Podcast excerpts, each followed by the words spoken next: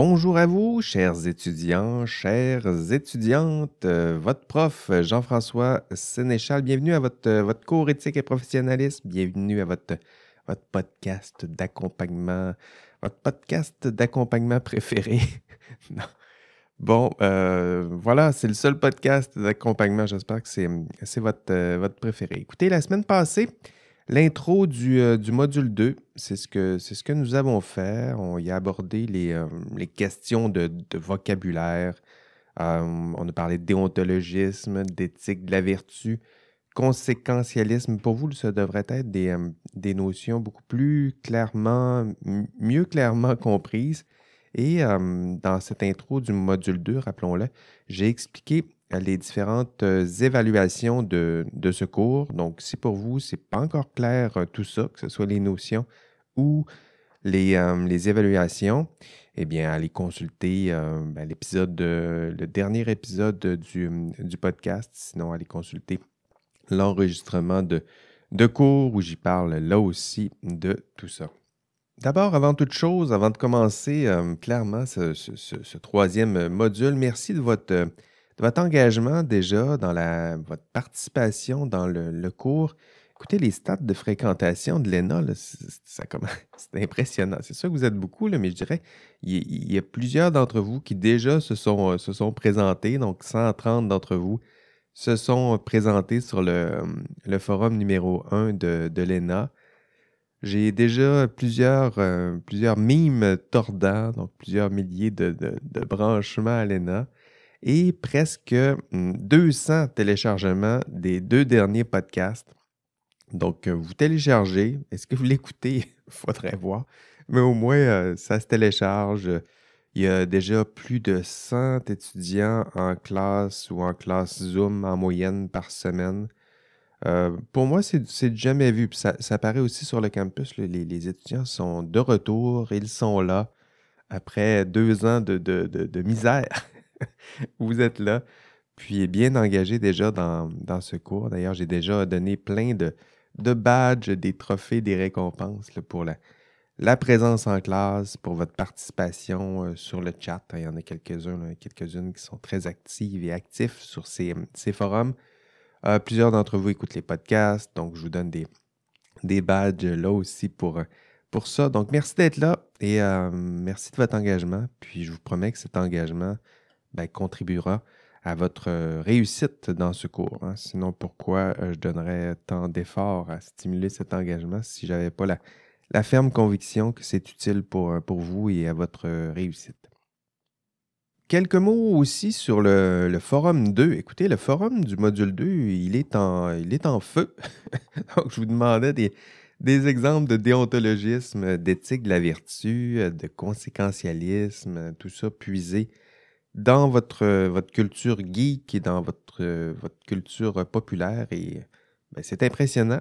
Donc, Harry Potter, Le Seigneur des Anneaux, Spider-Man, nommez Batman. Qu'est-ce qu'il y avait d'autre? Naruto est là, euh, Avengers, évidemment. Euh, The Witcher, The Witcher est là aussi. Le Mandalorian, nommez-les. Ils sont tous là. Puis, euh, bravo. Merci aussi à ceux qui ont plutôt choisi le je dirais, le, forum un peu plus euh, concret et réaliste sur la, gestion de la, COVID. Là aussi, c'est intéressant d'entendre vos, vos, arguments cités. Donc, euh, des puiser dans le discours de gestion, je dirais, de la COVID et reprendre les arguments, certains arguments puisés dans, dans l'éthique de la vertu, euh, conséquentialisme, déontologisme. Donc, c'est bien fait. Et si pour vous, ce n'est pas encore maîtrisé ces concepts-là, allez voir les, différents exemples, que ce soit dans la culture populaire ou dans la, crise de la gestion de la, COVID. Il y a plusieurs exemples qui vont vous permettre de bien mettre les, bons, les bonnes expressions sur les bons arguments. Euh, donc, pour vous clarifier le déontologisme, éthique de la vertu et conséquentialisme, ce sera très simple en explorant ces différents exemples. Travaux d'équipe, donc, les travaux d'équipe, écoutez, les équipes sont toutes faites. Euh, ce matin, j'ai complété les. Euh, on est lundi, toujours, quand j'enregistre. J'ai complété les, euh, équipes en ajoutant les, derniers étudiants qui, n'avaient pas encore trouvé d'équipe. Puis j'ai vu déjà que plusieurs équipes avaient commencé à travailler sur leur, leur TP1. Donc, c'est une très bonne idée. Hein. Ils m'ont déjà partagé leur, leur Google Docs, leurs documents partagés. Donc, je vous invite à faire la même chose, partagez ça avec moi, mais aussi n'oubliez pas d'ajouter Janie à mon auxiliaire. Euh, puis, euh, donc, ajoutez-nous à votre équipe de travail, à votre document partagé. Euh, donnez-nous donnez les, les, statuts d'éditeur, comme ça, ça nous permettra de faire les, suivis appropriés, d'intervenir aux besoins, de voir aussi qui, travaille, qui travaille moins, de faire les, les suivis que, nous souhaitons faire pour, pour vous aider dans la progression de ce TP1. Module 3 maintenant. Êtes-vous prêts? C'est parti. Écoutez, au module 1, retour dans le temps. Au module 1, rappelez-vous l'exemple qu'on avait vu. On avait vu un problème éthique, c'était celui de Karen Duhamel. Vous souvenez-vous de Karen Duhamel? Euh, l'objectif de ce module 1, rappelez-vous, c'était de, en fait, je vous l'avais expliqué, c'était de vous, de vous démontrer que les problèmes éthiques existent. Hein, comme euh, évidemment, les, cas comme celui de Karen sont rares. Et heureusement, et heureusement qu'ils sont rares. Mais euh, dans ce module 3, ce sera différent notre, notre approche. En fait, j'aimerais vous démontrer que les problèmes éthiques, ils ne sont pas euh, rares. Hein. Donc, il y en a plusieurs. On va se, concentrer justement sur des problèmes qui, qui ne sont pas rares. Donc, euh, on va vous démontrer leur, nombre, leur fréquence. On va regarder la nature justement des fautes commises qui ne sont pas rares. Euh, donc, c'est ce genre de problème que j'aimerais aborder avec vous. Hein, des problèmes qui ne sont pas rares, euh, des problèmes qui, nous allons le voir aussi, qui sont qui sont pas assez graves pour être dénoncés, détectés, qui ne sont vraiment pas assez graves pour être sanctionnés. Mais c'est quand même des problèmes qui, lorsqu'ils sont cumulés, étant donné leur, leur nombre, hein, ils sont en grand nombre, étant donné leur nature, ça peut causer des, problèmes au système, je dirais, dans son ensemble. Hein. Ce n'est pas un gros problème comme celui de Karen, qui est évident. Une grosse pomme pourrie, on la sort. Non, là, on est plutôt dans l'ordre du, petit problème fréquent qui est là. Puis le cumul de ces petits problèmes éthiques fréquents, puis des petites fautes ou manquements qui sont commis, euh, ben, ça peut nuire au, problème. Donc, euh, dans ce module 3, euh, j'aimerais vous convaincre que non seulement qu'il y a un problème, mais que vous faites partie du problème. Hein, ça, c'est peut-être le passage intellectuel, peut-être le plus difficile vous démontrer que ça existe, ce genre de problème-là, et que vous faites partie du problème. Oui, oui. Toi aussi, là, qui m'écoute euh, en podcast en ce moment, c'est à toi aussi que, je parle. Donc, essayez de te démontrer dans ce podcast et surtout dans le cours en classe que tu fais toi aussi partie du, euh, problème. Les questions que nous allons aborder dans ce, module sont importantes. En fait, c'est êtes-vous à risque? Hein? Êtes-vous personnellement à risque? Êtes-vous collectivement à risque? Euh, dans quelle mesure? On va essayer de mesurer ce risque éthique-là. Comment gérer ce risque? Comment réduire ce risque? Ici, on est dans des risques de, nature euh, éthique. En classe euh, cette semaine, bien hâte de vous rencontrer. Donc, euh, ce sera demain, mardi, midi 30. Euh, je vous demanderai d'estimer votre, votre force morale, hein, votre capacité à être honnête, votre capacité à résister à une tentation et vous constaterez, aux surprises, nous avons tous tendance à surestimer notre intégrité morale. En fait, si vous m'écoutez en ce moment, en fait, vous n'avez pas le choix de m'écouter. Sinon, ça perd son sens, tout ça. Euh, donc, euh, en ce moment, ben, vous, surestimez votre propre intégrité euh, morale. Je vais donner toutes sortes d'exemples en classe, mais c'est-à-dire que individuellement, on se pense tous assez bons, assez honnêtes, en fait. On se pense tous très bons, très honnêtes et très intègres. Mais est-ce que cette, cette auto-évaluation, est-ce que ça, tient la route? En fait, dans les faits, ben, posez-vous la question. Hein. Êtes-vous à ce point honnête? Êtes-vous à ce point intègre? Euh? Donc, dans ce, cours, je vais tenter de vous démontrer que vous vous surestimez un peu. La plupart d'entre vous, un peu. euh, vous surestimez vos compétences, notamment en matière euh, d'éthique, et qu'il y, a des, il y a des conséquences à cette surestimation personnelle et collective. donc, on surestime personnellement et collectivement nos, nos compétences en matière d'honnêteté, d'intégrité, et cette surestimation a des conséquences. La plus importante, je dirais, c'est la fermeture au, dialogue. Hein, c'est-à-dire que si vous surestimez vos compétences en matière d'éthique, votre ouverture à une quelconque forme d'enseignement, ça, se limitera à pas grand-chose. Hein. Donc, quel dialogue est-ce qu'on peut entretenir avec une personne qui croit savoir? Ça, c'est des, expressions qui, qui, reviennent souvent en philosophie. Donc, il faut dépasser, je dirais, la, la simple ignorance, donc reconnaître notre ignorance si on veut apprendre. Euh, la même chose, ben, reconnaître qu'on a certaines failles si on veut écouter quelqu'un qui va nous parler de nos propres, failles. Donc, euh, quel genre de dialogue on peut entretenir avec une personne qui, croit savoir, qui croit savoir ce qui est bien, qui se dit et se croit honnête, puis qui ne doute plus, hein, qui, qui ignore ses propres ignorances? on aime ça, cette formule-là. Hein, une forme de, de surestimation qui a des, euh, conséquences collectives, individuelles, et puis on en verra plusieurs euh, en classe, c'est-à-dire notamment cette surestimation se traduit souvent par une prise de risque excessive. On le voit bien la logique. Je me surestime et parce que je me surestime, je, me dis que peut-être que si je me mets en situation de risque, je vais être capable de rester honnête, rester intègre. Euh, et justement, c'est souvent cette prise de risque excessive qui peut mener à certaines, certaines fautes. Mais voilà, à la fin du, euh, cours, euh, en abordant ce thème de, la surestimation, mon principal objectif, c'est que vous cessiez, au moins ce serait ça comme objectif, que vous cessiez de surestimer vos compétences éthiques et que vous acceptiez, hein, si vous acceptez que vous, surestimez ses compétences, bien, éventuellement, vous pourrez peut-être accepter euh, qu'il est temps pour vous d'améliorer certaines de ces, compétences. Et à la fin du cours, si je fais, euh, si je fais bien mon, boulot, en fait, vous ne surestimerez plus euh, et vous aurez plus, n'aurez plus l'impression d'être encore, vous ne surestimerez plus vos compétences. En fait, vous aurez peut-être même l'impression d'être encore très mal outillé pour affronter les problèmes éthiques de votre profession.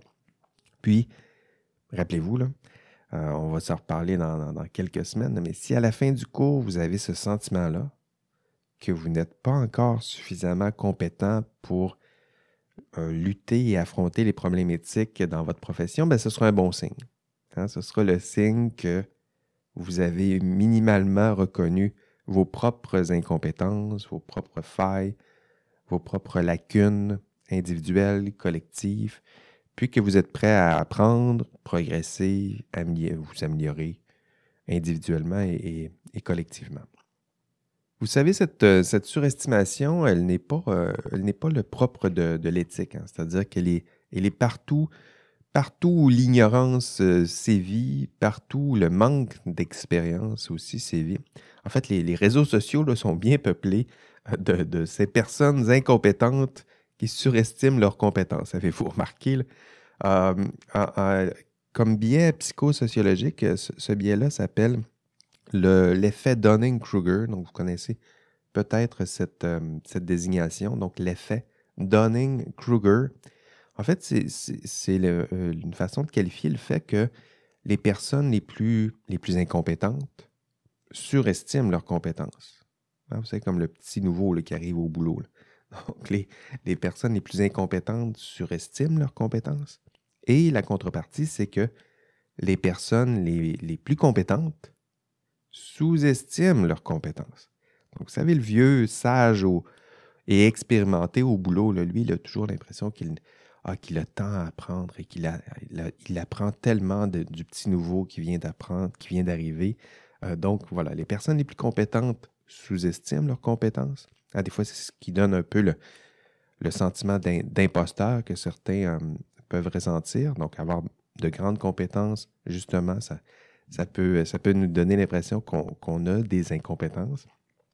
Alors que le contraire, c'est que les personnes les plus incompétentes, eux, ne doutent plus de rien et surestiment souvent leurs compétences. Donc, première leçon, euh, nous nous surestimons. Hein, ça, nous arrive à tous, euh, mais nous sommes humains. Mais une fois qu'une faille euh, humaine est identifiée, là, vous, le savez maintenant, vous, avez, vous avez tendance à vous surestimer. Donc, une fois qu'on reconnaît une faille humaine comme ça, faille humaine plutôt, comme ça, à ce moment-là, ben, il est de, votre responsabilité, de ta responsabilité, toi, d'agir maintenant en connaissance de cause et de tenir compte dans euh, vos futures prises de décision de, ce fait. Hein, le fait que vous avez tendance à un peu surestimer vos, euh, vos, compétences. Dans le cours, vous verrez que pour vous démontrer que vous n'êtes pas aussi honnête que vous le pensez, euh, nous allons observer et constater que, avec différentes études, que vous êtes à risque. Et nous, allons tenter de le démontrer avec le thème de la triche euh, universitaire. Hein, c'est-à-dire qu'on se pense bien bon, on se pense bien honnête, on se pense bien intègre, mais lorsqu'on regarde ce que vous êtes en ce moment en tant que, groupe, et lorsqu'on regarde la triche universitaire, hein, la triche universitaire, elle est commise par des gens comme vous et moi qui se pensent et se disent honnêtes. Hein? Euh, donc, vous, est-ce que vous trichez à l'université? Ça, ça fera partie des thèmes qu'on va aborder dans, le cours. Euh, est-ce que vous trichez? Hein, là, je vous le demande personnellement. Vous pouvez répondre à ceux qui vous entourent. Vous êtes en train de marcher, dites-le autour de vous. Oui, c'est vrai, je triche. Mais quels sont euh, les, risques associés à la triche universitaire? Ce qui est intéressant, c'est de voir aussi quelles sont les causes. Hein, quelles sont les causes de la triche? pression de performance, euh, quoi d'autre? On manque de temps, on manque de formation souvent. Euh, les objectifs sont soit très élevés, c'est difficile. Euh, vous manquez de compétences. certains ont pris du retard, une certaine forme de, de paresse. L'influence des pairs aussi. Si vous voyez que c'est très commun dans votre entourage, ça se peut que vous adoptiez les, les mêmes, les mêmes comportements. Donc, euh, la triche universitaire. Hein, dans quelle mesure avez-vous commis de la triche? Êtes-vous à risque dans un tel contexte? Parce que, parce qu'ultimement, pourquoi parler de la triche universitaire? Parce qu'on le verra aussi en classe. Écoutez, ces pressions, hein, j'ai parlé des pressions, mais les pressions euh, risquent de se reproduire dans l'exercice de votre profession. Hein, pensez-y, pression de performance, manque de temps. Manque de temps. Si vous pensez que vous manquez de temps en ce moment, vous allez en manquer aussi dans l'exercice de votre profession. Manque de formation, évidemment. Vous arrivez après, après 3-4 ans de formation, c'est très peu. Manque d'expérience, euh, des objectifs très élevés. Les tâches ne seront pas plus simples une fois que vous serez dans l'exercice de votre profession. Euh, ben, paresse, euh, la même paresse peut être là aussi, l'influence des pères. Vous avez tendance à adopter les comportements de vos, pères ici à l'université, ce sera la même chose dans l'exercice de votre profession. Donc, ces pressions, les causes qui sont là en ce moment, qui causent la triche universitaire, ces mêmes causes risquent de se reproduire dans l'exercice de, votre profession et donc peut-être mener à des euh, comportements similaires, du moins ça fait partie des, des thèses euh, défendues dans, ce cours. Parce que, hum, parce que concrètement, les, chiffres que je vais vous présenter en classe, là, vous allez voir, ça, fait frémir le, le doyen, le vice-doyen, euh, toutes les fois que je leur présente ces, chiffres-là. cest à dire que vous allez constater que même si vous croyez intègre individuellement et collectivement, euh, le constat empirique, là, lui, est un peu plus, un peu plus navrant. C'est-à-dire qu'un étudiant sur deux fait, dans votre groupe, j'ai déjà consulté votre groupe, les groupes qui, ont, qui vous ont précédé. Donc, un étudiant sur deux a déjà triché à l'université dans son programme en sciences et génie. Donc, c'est la moitié. En ce moment, dans ce groupe, il y a la moitié d'entre vous qui, euh, qui, a déjà triché, au moins une fois dans un travail ou un examen à, à l'université. Évidemment, c'est sûrement la moitié qui n'écoute pas les podcasts en ce moment. Ah, évidemment que ce n'est pas vous. Euh, mais bon, un sur deux a déjà triché à l'université et donc euh, ben, risque de tricher dans l'exercice de, sa profession et pour les mêmes raisons. Et gageons qu'en ce moment, ben, ces personnes se disent et se croient euh, honnêtes. En fait, ça fait partie du, du problème. C'est vrai à l'université comme dans l'exercice de la profession. En fait, la grande majorité des petits manquements de la triche euh, ordinaire, hein, la plupart de ces petits manquements sont commis par des, des gens comme vous et moi qui se disent et se croient honnêtes. Et là, je le sais que ça pourrait être tentant pour vous de vous dire, ben, ben moi, ça va être un peu, ça va être différent à l'université. Euh, peut-être à l'université, mais dans le monde euh, du travail, je, serai différent. En fait, les, résultats empiriques ne sont pas plus encourageants lorsqu'on regarde les comportements au travail. Vous allez voir l'étude que j'ai citée dans le contenu de, cours. En fait, il y a 50% ça revient encore. Donc, 50% d'entre vous allez commettre des, euh, petits manquements au travail. Hein, mensonges, des petits mensonges, vols, des petits vols, euh, violation de politiques internes, euh, sécurité, santé, qualité. Donc, il y a toutes sortes de politiques qu'on peut détourner ou contourner. Euh, certains comportements, comportements inappropriés, donc harcèlement, discrimination, violence psychologique, évidemment, ça, peut, ça peut aller dans les zones de gris, tout ça. Hein. donc, et plagiat, donc petit plagiat.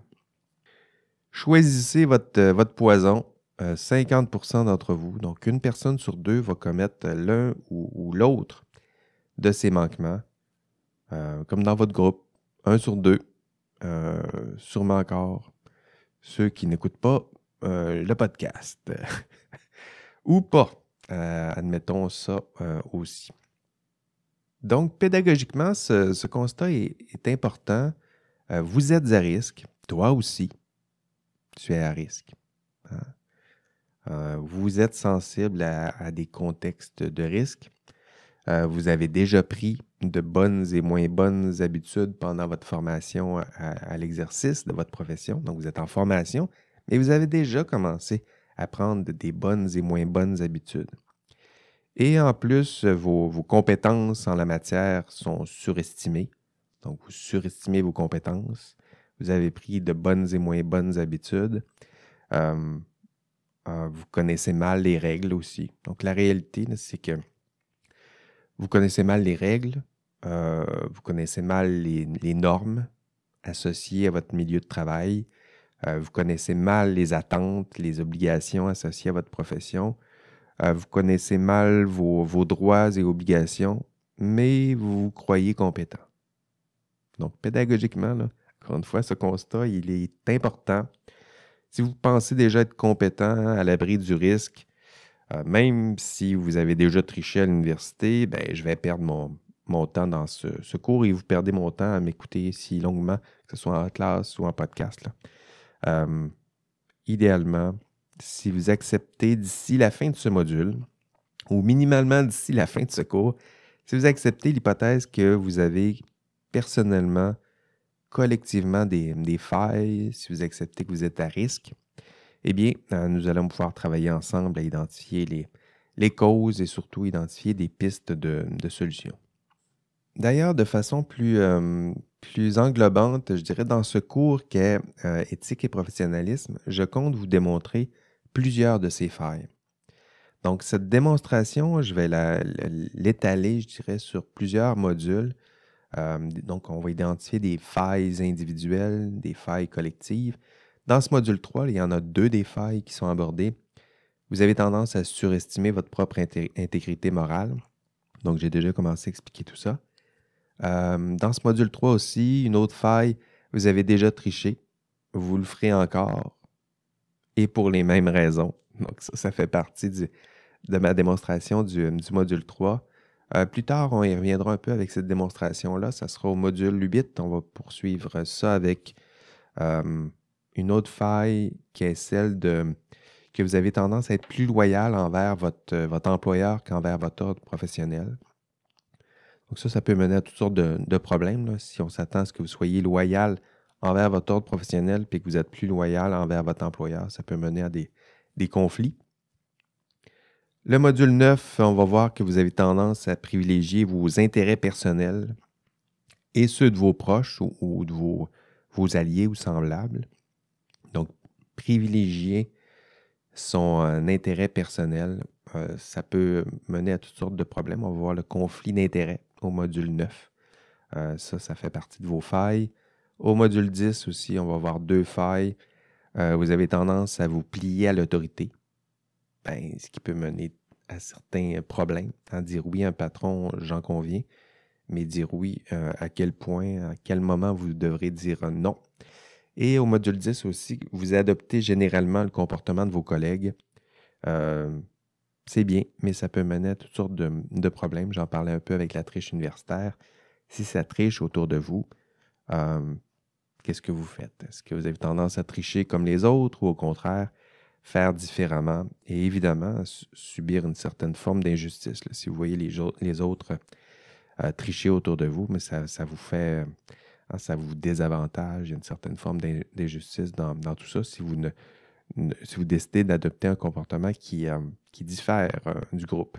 Et surtout, si vous leur dites, vous allez voir le, jugement du groupe, le jugement, la pression de, la pression du groupe, la pression groupale qu'on peut avoir envers les personnes qui justement décident de contester un comportement qui est admis au sein du, groupe.